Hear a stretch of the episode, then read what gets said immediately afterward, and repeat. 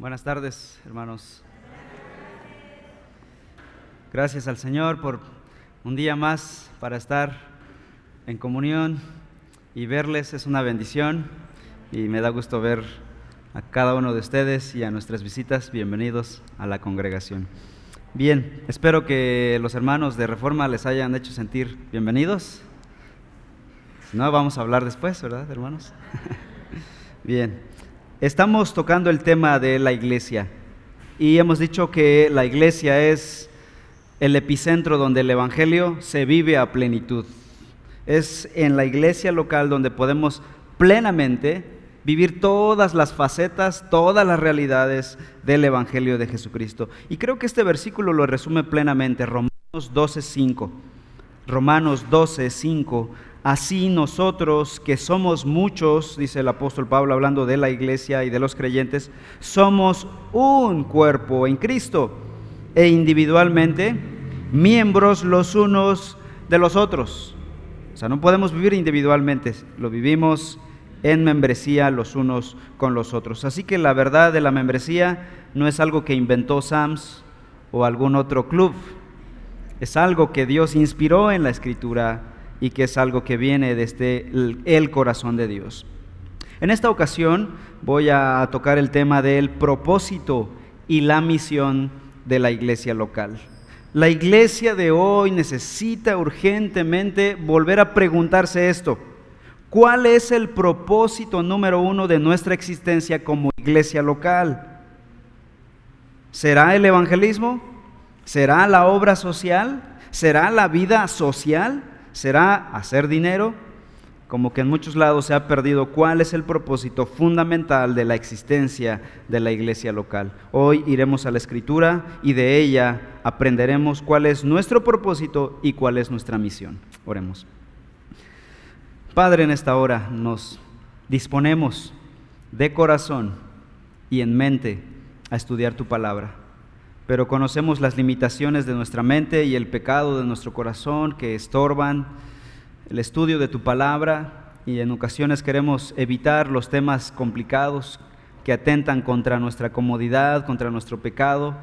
Y Señor, queremos evitar eso, así que te suplicamos que abras nuestro corazón a tu palabra y que hables con claridad a nuestra mente. Pero ayúdanos a ser oidores, hacedores de tu palabra y no tan solamente oidores, oidores olvidadizos. Transfórmanos, bendice nuestra iglesia con tu palabra, Señor. Ella es la única que puede transformarnos y cambiarnos, no el regaño de las personas ni de predicadores, sino tu palabra aplicada al corazón. Te lo rogamos en el nombre de tu Hijo Jesús. Amén. La escritura es clara en contestar a esta pregunta. ¿Cuál es nuestro propósito número uno como iglesia? Y la escritura va a responder tajantemente. El propósito principal de la existencia de la iglesia es la gloria de Dios. Efesios capítulo 1 leímos hace un momento desde el versículo 3 en adelante y hemos visto aquí al apóstol Pablo, esto ya profundamente lo vimos eh, en el estudio de Efesios. Y dice el apóstol de la siguiente manera, bendito sea el Dios y Padre de nuestro Señor Jesucristo, que nos bendijo con toda bendición espiritual en los lugares celestiales en Cristo. Porque Dios nos escogió en Cristo, vean, antes de la fundación del mundo, para que fuéramos santos y sin mancha delante de Él. En amor nos predestinó para adopción como hijos para sí mediante Jesucristo, conforme a la buena intención de su voluntad. Versículo 6, importante, para alabanza de la gloria de su gracia, que gratuitamente ha impartido sobre nosotros en el amado. En Él tenemos redención mediante su sangre, el perdón de nuestros pecados, según las riquezas de su gracia, que ha hecho abundar para con nosotros en toda sabiduría y discernimiento nos dio a conocer el misterio de su voluntad según la buena intención que se propuso en Cristo, con miras a una buena administración en el cumplimiento de los tiempos, es decir, de reunir todas las cosas en Cristo, tanto las que están en los cielos como las que están en la tierra. También en Él hemos obtenido herencia, habiendo sido predestinados según el propósito de aquel que obra todas las cosas conforme al consejo de su voluntad, a fin de que nosotros, que fuimos los primeros en esperar en Cristo, atención, seamos para alabanza de su gloria. Versículo 12. En él también ustedes, después de escuchar el mensaje de la verdad, el evangelio de su salvación, y habiendo creído, fueron sellados en Él con el Espíritu Santo de la promesa, que nos es dado como garantía de nuestra herencia, con miras a la redención de la posesión adquirida de Dios. ¿Para qué? Para alabanza de su gloria.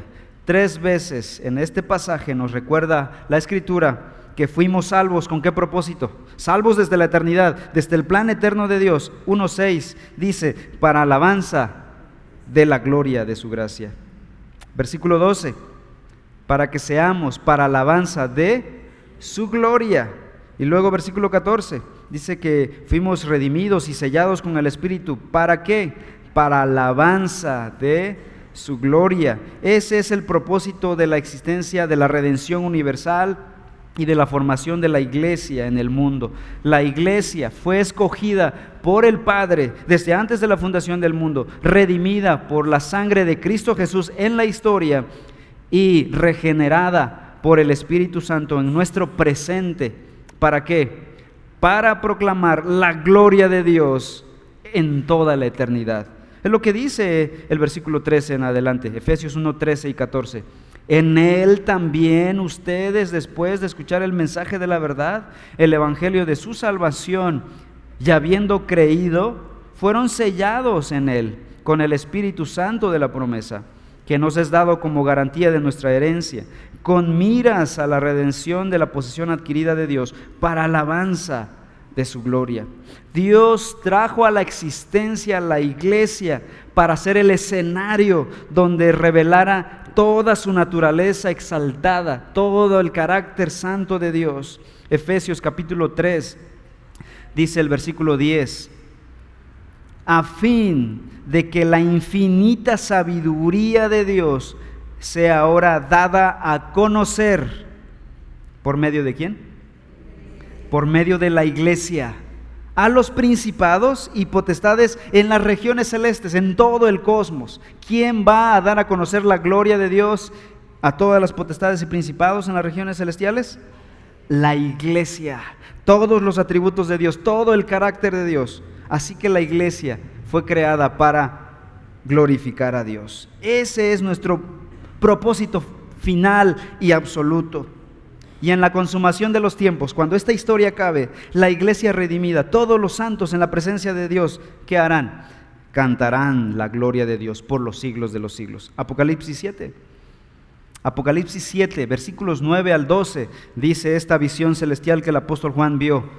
Después de esto, miré y vi una gran multitud, dice el apóstol Juan, que nadie podía contar, de todas las naciones, tribus, pueblos y lenguas, de pie delante del trono y delante del cordero, vestidos con vestiduras blancas y con palmas en las manos. Clamaban a gran voz. ¿Qué es lo que clamaban? ¿Qué cantaban todos los redimidos de todas las naciones, de todos los pueblos, de todas las épocas? La salvación pertenece a nuestro Dios que está sentado en el trono y al cordero. Versículo 11, todos los ángeles estaban de pie alrededor del trono y alrededor de los ancianos y de los cuatro seres vivientes. Estos cayeron sobre sus rostros delante del trono y adoraron a Dios, diciendo, amén. La bendición, la gloria, la sabiduría, la acción de gracias, el honor, el poder y la fortaleza sean a nuestro Dios por los siglos de los siglos. Amén. Al final de los tiempos, la Iglesia Universal exaltará el nombre de Dios. Filipenses capítulo 2 dice en los versículos, los versículos 9 en adelante que un día todos estaremos de rodillas delante del Cordero. Aunque no sean cristianos, aún los ateos estarán de rodillas en ese momento, reconocerán el señorío universal de Dios. Ese es el propósito de la iglesia. Pensemos en la vida de Cristo Jesús. La vida de Cristo en la tierra tuvo un solo propósito, un propósito absoluto, glorificar a su Padre. Él lo dijo en Juan 12, 27 y 28. Y aún en el umbral de la muerte, Él dijo, ahora mi alma se ha angustiado. ¿Y qué diré? Padre, sálvame de esta hora, evítame pasar por esto. Pero para esto he llegado a esta hora. Así que, Padre, glorifica tu nombre. Entonces vino una voz del cielo, dice el versículo 28, que le dijo, lo he glorificado ya. Y de nuevo lo glorificaré con la muerte de Cristo Jesús. ¿Para qué murió Cristo en la cruz?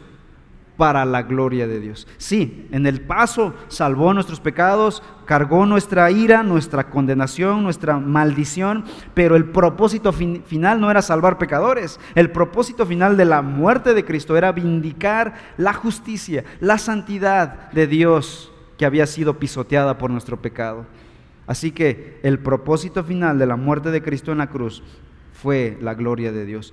Ese era el propósito número uno de la venida, el ministerio, la vida y la obra de Cristo en la tierra. De tal manera que la iglesia de Cristo debe hacer lo que Cristo, vivir con el propósito final de dar gloria a Dios. Esto lo comprendieron bien los reformadores del siglo XVI y ellos acuñaron cinco postulados que se llamaron o se han conocido como los postulados de la reforma. Y uno de ellos, el final de todos, dice, soli deo gloria. Solo a Dios la gloria. Al final de todo, ¿por qué de la redención? ¿Por qué de la expiación? ¿Por qué del llamamiento? ¿Por qué de la perseverancia de los santos? Para la gloria de Dios. Así que como iglesia, cuando evangelizamos, debemos buscar la gloria de su nombre porque estamos manifestando el poder de su palabra. Cuando discipulamos, Debemos buscar la gloria de su nombre porque ayudamos a formar la imagen de Cristo en cada discípulo.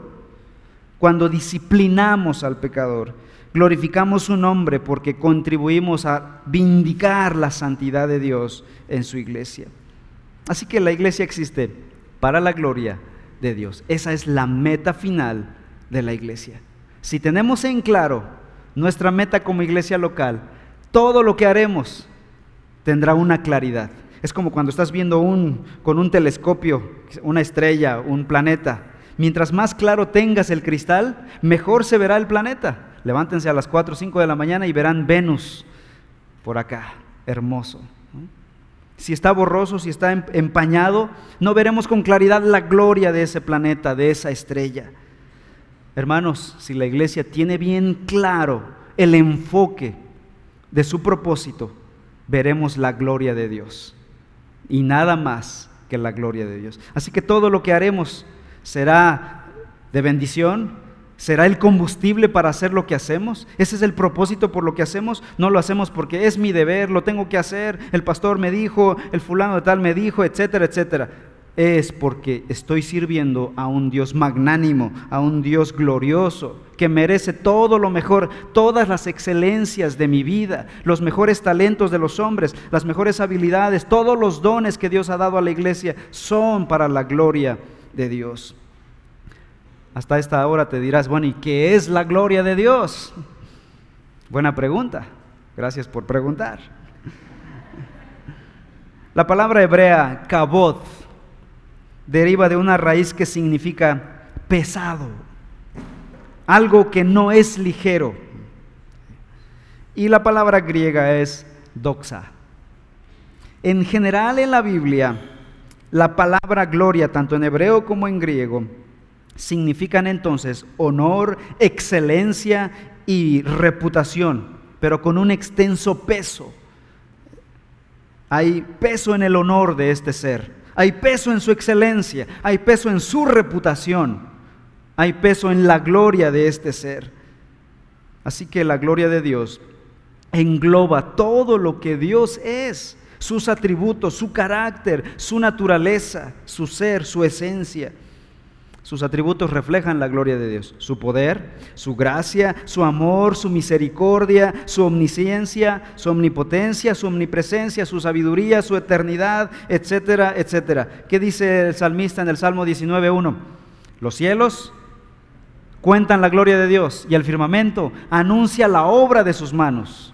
O sea, ¿qué manos tiene este creador como para hacer semejante cosas? Los científicos dicen que este es un universo para nosotros infinito, pero para Dios finito, pequeño, microscópico.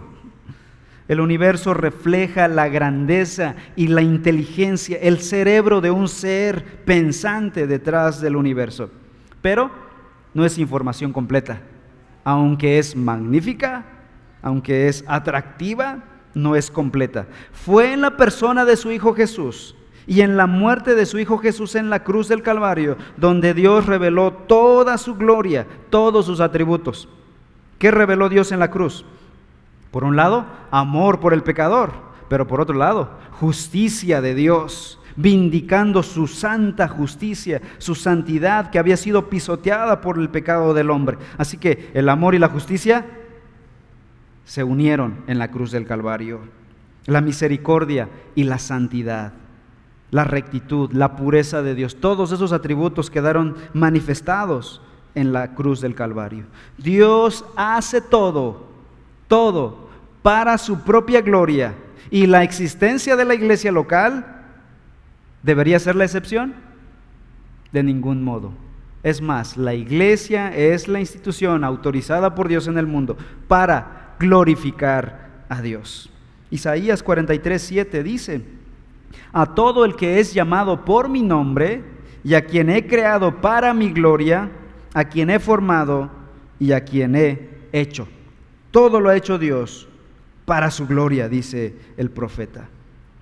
Y esto incluye cada persona que Dios creó, que Dios llamó para formar parte de su pueblo, de su iglesia, la salvación de su pueblo, entonces glorifica y exalta la gracia de Dios y la gloria de Dios. Alguien podría pensar, ¿Dios hace todo para su propia gloria? Eso me suena a un problema de ego divino. ¿Será egoísta Dios, que Dios todo lo quiere hacer para sí mismo?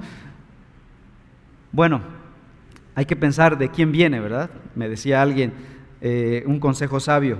Cuando escuches algo incorrecto, primero checa de quién viene.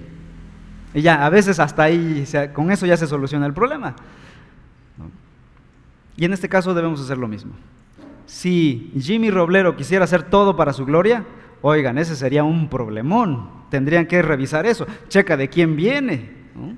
Viene de fulano de tal, de Jimmy Roblero. Pues es un egoísta. Él siempre quiere todo para sí mismo, las cosas giran a su alrededor. Ese es un problema grave. Ese sí es un problema de ego. Pero si viene de Dios, cuyo corazón es santo, cuya esencia es justa, recta, nunca hace nada por egoísmo, por orgullo, por prepotencia, no existe en su ser. Que lo haga todo para su gloria, que lo haga todo para sí mismo. Eso a nosotros nos conviene. Cuando Dios actúa para su propia gloria, los únicos beneficiados en realidad somos nosotros. Por ejemplo, cuando Él actúa con poder y muestra su atributo de omnipotencia, ¿quiénes somos los beneficiados? nosotros, porque con su poder nos protege, nos sostiene, nos sana, nos libera. Cuando Dios aplica su gracia, derrama su gracia para el mundo, ¿quiénes son los beneficiados? Nosotros los pecadores. Nosotros lo que queremos es gotas de gracia, lluvias de gracia sobre nosotros. Nosotros somos salvados, somos perdonados, somos bendecidos. Así que que Dios busque todo para su gloria. De ahí que la pasión por la gloria de Dios, entonces, hermanos, Iglesia Reforma, debe permear cada actividad de nuestra iglesia. Todo lo que hacemos debe estar calibrado por esta realidad. Lo hacemos todo para la gloria de Dios. Y estamos trabajando en nuestro eslogan como iglesia.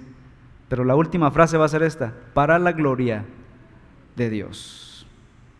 Así que cuando tenemos bien claro nuestra visión de el propósito de nuestra iglesia, de nuestra realidad, de nuestra vida, de nuestro cristianismo, va a evitarnos muchos problemas. Esto va a ayudar a evaluar nuestras motivaciones de por qué hacemos lo que hacemos. Como iglesia, también debemos evaluar todo lo que hacemos, por qué hacemos lo que hacemos. Les he contado ya que vengo de la iglesia presbiteriana de Chiapas. Y allá es una iglesia fuerte, es una iglesia enorme. El, cristianismo evangélico, el sur es está repleto, es la gran cantidad de evangélicos en el país están en el sureste mexicano. El punto es que llega un momento en que uno se acostumbra a hacer lo que hace por tradición. Y uno hace todo simplemente porque está en el calendario. Y se pierde la esencia. ¿Por qué hacemos lo que hacemos? ¿Por qué somos lo que somos? El hermano Mackay escribió un libro, ¿Por qué soy presbiteriano? Y yo tenía ganas de saber por qué era presbiteriano y empecé a leer ese libro y saben, decía, por nuestra constitución, por nuestros estatutos, por nuestra tradición, por esto y por ello. ¿Y el Evangelio? Ese libro me dejó con sed, con hambre, no me llevó al Evangelio, no me presentó la escritura. ¿Por qué hacemos lo que hacemos? ¿Por qué somos lo que somos? ¿Por qué somos cristianos? ¿Por qué enseño a los niños en la iglesia? ¿Por qué canto? ¿Por qué doy mi diezmo, mi ofrenda? ¿Por qué hago lo que estoy haciendo? ¿Por qué servir? ¿Por qué me dicen los líderes de la iglesia, me animan a involucrarme en el servicio? ¿Será porque ya no quieren trabajar ellos? Suena bonito decirlo, ah, pues es para la gloria de Dios. Suena bonito decirlo de labios para afuera o como un eslogan, ¿no? Simplemente un eslogan. Es que es el eslogan de nuestra iglesia. Pero a veces es solo de labios para afuera. Hacemos todo para la gloria de Dios, pero como eslogan nada más. ¿Cómo demostramos que efectivamente estamos haciendo todo para la gloria de Dios? ¿Hay algún termómetro que pueda medir que sí efectivamente estoy viviendo para la gloria de Dios? ¿Mi vida es para la gloria de Dios? ¿Mi iglesia está haciendo todo para la gloria de Dios? ¿Cómo medimos esta realidad? ¿Cómo lo demostramos? Por medio de un corazón transformado. Escuchen, esto es capital. Por medio de un carácter piadoso, íntegro, una vida genuina. Podemos, como pecadores, llevar dos vidas. Una vida santa el fin de semana o el domingo y el resto de la semana. Vivir dándole todo el alimento a nuestra carnalidad, a nuestra maldad. De ahí que la santidad de la iglesia refleja la gloria de Dios. El mejor aliado, el mejor termómetro que pueda medir que la iglesia está viviendo para la gloria de Dios es la santidad. Tema que no nos gusta abordar. La iglesia de Cristo está formado ciertamente por pecadores, pero que han sido redimidos, que están saliendo del mundo y cuya vida de santidad es evidente.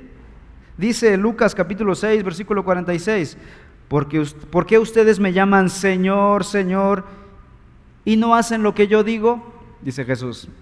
Mateo capítulo 7, versículo 21. No todo el que me dice Señor, estas son palabras fuertes, hermanos. No quisiera yo leer este pasaje, pero todo el consejo de Dios, ¿no? Dice, Jesús, no todo el que me dice, Señor, Señor, entrará en el reino de los cielos. Esto me da escalofríos a mí. Sino el que hace la voluntad de mi Padre que está en los cielos. ¿Ya ven? Una cosa es decirlo y otra cosa es aplicar la palabra de Dios a nuestras vidas. Muchos me dirán en aquel día, Señor, Señor, ¿no profetizamos en tu nombre? Y en tu nombre echamos fuera demonios y en tu nombre hicimos muchos milagros.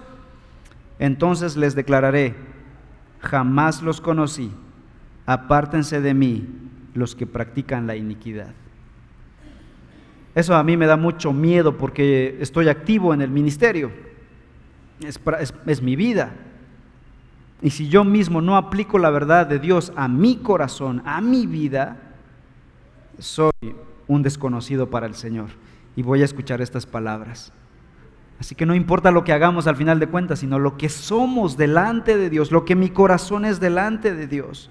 Palabras severas de Jesús, pero que nos lleven a la reflexión profunda de nuestra vida. Una cosa es llamarlo Señor, dice aquí la Escritura, y otra muy distinta, vivir bajo su señorío, sujetarme a su autoridad, a la autoridad de su palabra. Una cosa es leer la palabra y otra muy diferente es vivir la palabra.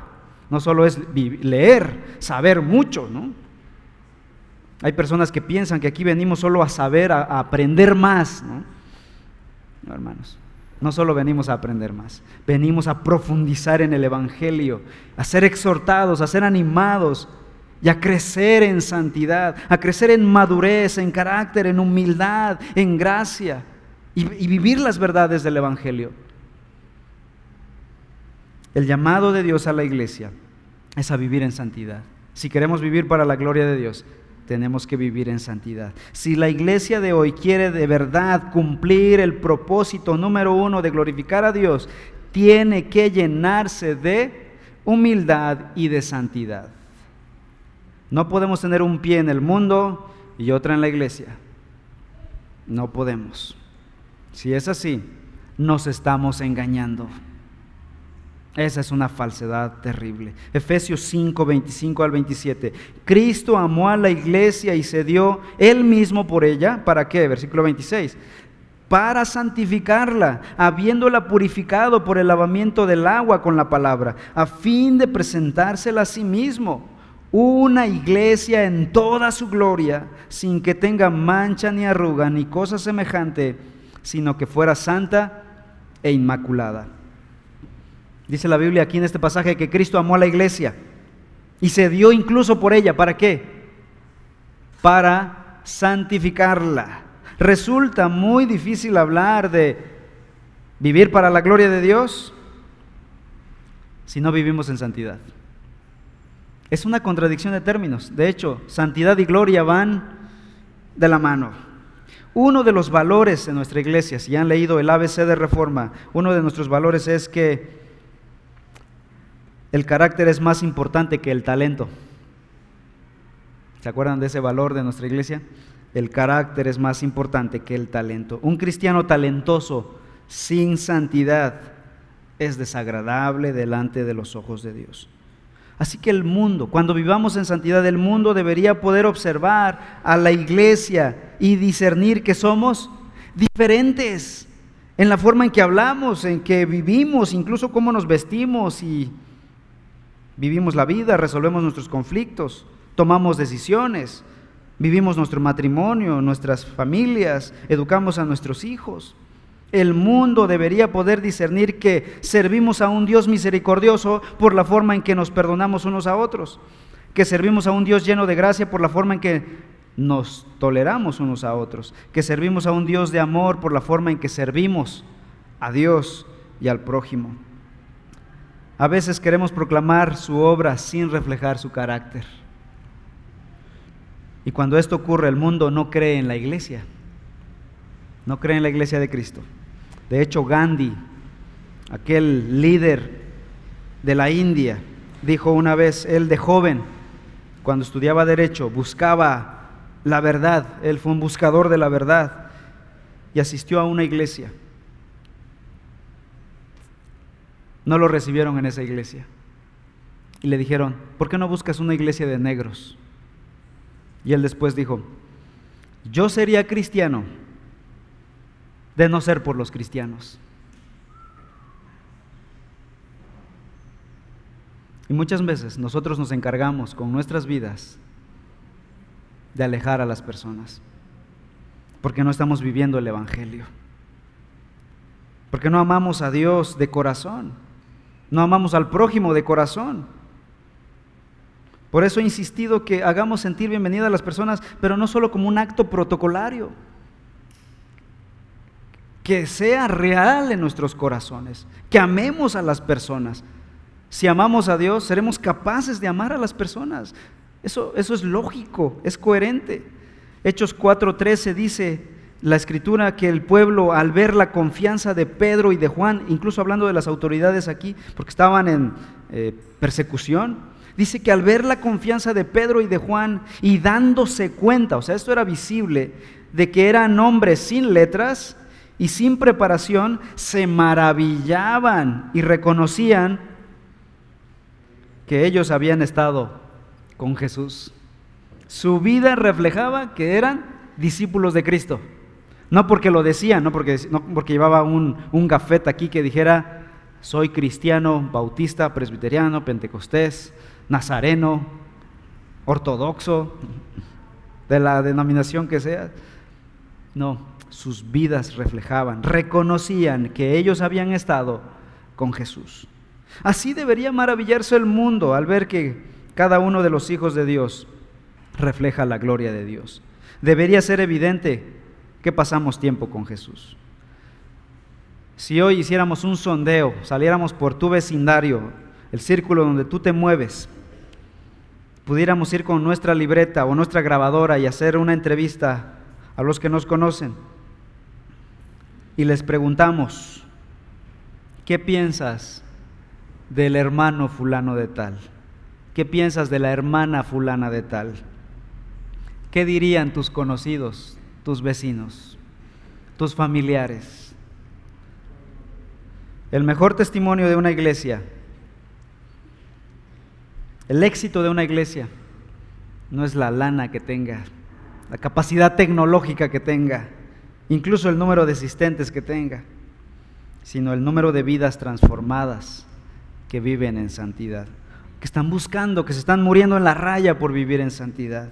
No son perfectos, fallan y pecan, pero están buscando honrar al Señor, aplicar las verdades del Evangelio. Pecan y fallan, pero vienen, confianza en su pecado y se arrepienten. No somos perfectos. Alguien dijo por ahí esta frase, ni perfecto ni inocente pero redimido, perdonado por Dios. Pero los perdonados por Dios buscamos o buscan la santidad. Dios ha dotado de poder a la iglesia para glorificar a Dios. Lo que necesitamos para hacer esto es poder de Dios. ¿Se dan cuenta? No, no, lo podemos hacer en nuestras propias fuerzas. Necesitamos el poder de Dios en nuestra vida para vivir para la gloria de Dios. Cito al doctor Miguel Núñez quien dice, la falta de poder es un gran problema en la iglesia. Poder que no se consigue leyendo un libro o siguiendo un programa. Es un poder sobrenatural que solo se consigue de rodillas ante la presencia de Dios. Y ahí nos vamos a otro asunto, la oración. Jesús dijo en Lucas 24, 49, por tanto yo enviaré sobre ustedes la promesa de mi Padre, él ya había resucitado y le está dando la gran comisión a los discípulos, la versión de Lucas, pero ustedes, les dijo a los doce, permanezcan en la ciudad hasta que sean investidos con poder de lo alto. No salgan, no pueden predicar, no pueden dar testimonio al mundo sin primero recibir el poder de Dios. Y efectivamente ese poder de Dios vino cuando el Espíritu Santo descendió en Hechos 2. Ahí fue una venida de forma sobrenatural, pero no es un patrón que se establece en el resto del, Nuevo Testamento. Pero sí la venida del Espíritu Santo a la vida de cada creyente. ¿Qué ocurrió cuando recibieron el Espíritu Santo y recibieron poder? Cuando el poder de Dios descendió de lo alto sobre los discípulos, desarrollaron una pasión por sanar, hacer milagros. Una pasión por predicar el Evangelio, por testificar de Cristo Jesús. Es lo que desarrollaron los discípulos. Hechos 4:20 dice, dijeron ellos, porque nosotros no podemos dejar de decir lo que hemos visto y oído. Como si algo se desató dentro de nosotros, ya no podemos parar. Aunque esto nos puede costar la vida. Y la persecución se desató en Jerusalén sobre los cristianos. De ahí que la iglesia primitiva fue en crecimiento hasta llegar a tener primero tres mil miembros, Hechos 2.41, más adelante cinco mil hombres, Hechos 4.4. O sea, si incluyéramos a las mujeres y a los niños, podríamos estar hablando de una iglesia de diez mil personas aproximadamente en Jerusalén. No estaban buscando lo numérico, estaban buscando testificar, buscar testificar el, del Evangelio, mostrar a Dios en sus vidas y hablando el Evangelio. Cuando como iglesia buscamos hacer todo para su gloria y no, nos olvidamos de intereses personales, de que me dijo, me vio, me hizo, yo quiero aquel puesto, aquel ministerio, yo esto, yo aquello, cuando hacemos todo, nos enfocamos todos en la gloria de Dios, Dios se complace en llenar a la iglesia con su poder.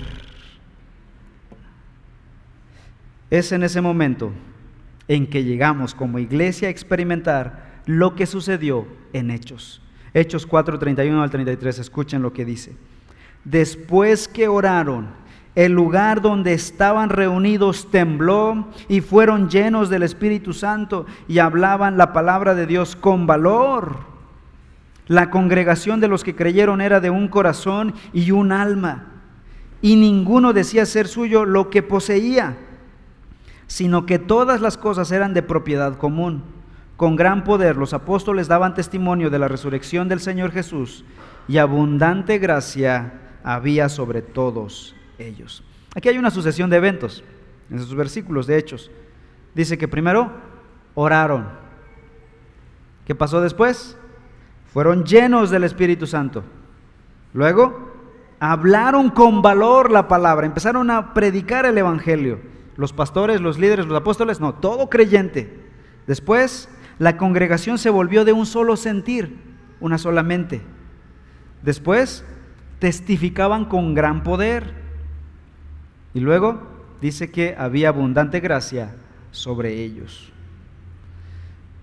Estamos un poquito alejados, el cristianismo de hoy, de esa iglesia poderosa.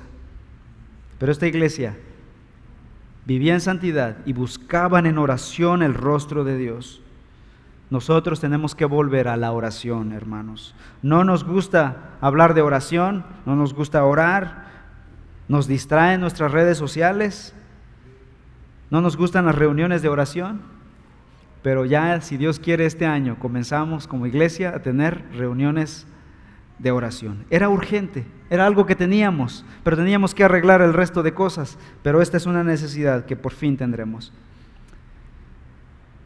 Y espero que con hambre, con deseo, hagamos en nuestra agenda Apartemos ese día y esa hora para venir a orar como cuerpo de Cristo, como iglesia, como Hechos 4, 31 al 33, juntos oraron buscando la presencia de Dios.